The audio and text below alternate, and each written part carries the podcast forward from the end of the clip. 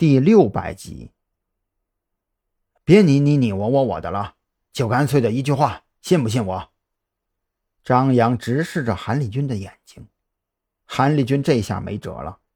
张扬的目光太让人无法拒绝了，可问题是，这事自己要是给隐瞒了下来，出了问题算谁的？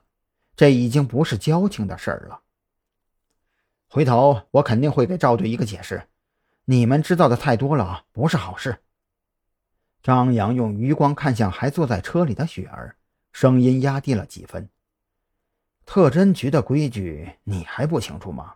不该知道的就别问，该让你知道的不用你问。有这条规矩吗？韩立军皱眉挠头，他是真的不记得特侦局的规章制度里有这么一句话。反正你别乱嚼舌头，尤其是蓝雨桐那边。张扬不想让韩立军知道的太多，尤其是自己跟雪儿的复杂关系，只能尽量快速的结束这个话题。韩立军一脸懵逼的回到车里，满腔的猜疑最终只能化作一声叹息。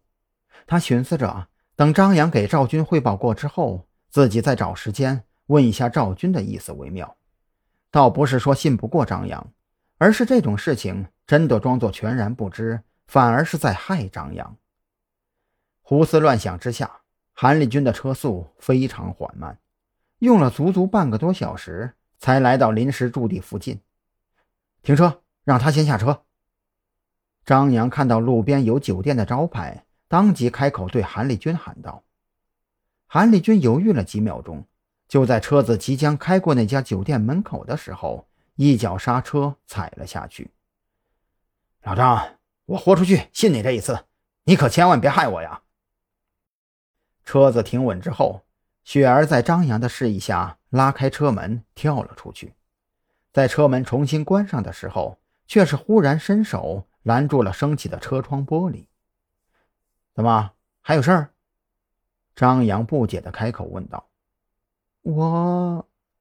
雪儿刚想开口。就将话给咽了回去，反复看了几眼坐在驾驶位的韩立军，终是默默的后退半步，摇了摇头：“你先自己安顿好，等我联系你。”张扬如此说着，将车窗升起之后，重新坐好。韩立军没有回头看雪儿，也没有开口再说一句话，只是默默的点燃了一根烟，缓慢的将车子开进特侦局的临时驻地。小兰，看看谁回来了。韩立军在下车的瞬间，调整好自己的心态和表情，生怕蓝雨桐从自己身上看出些什么端倪来。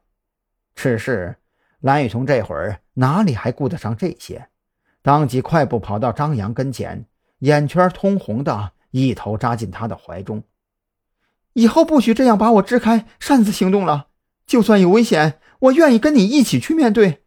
答应我。别再丢下我了，好不好？好，下次带着你一起。张扬违心的做出承诺，搂着蓝雨桐的手微微颤抖。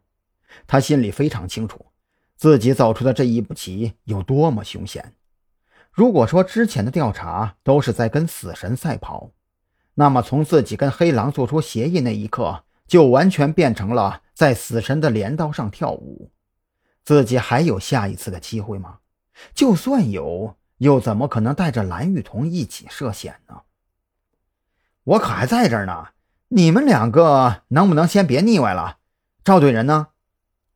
韩立军不想站在这儿当电灯泡，本想去找赵军聊聊，却忽然发现停车位上赵军那辆车并不在。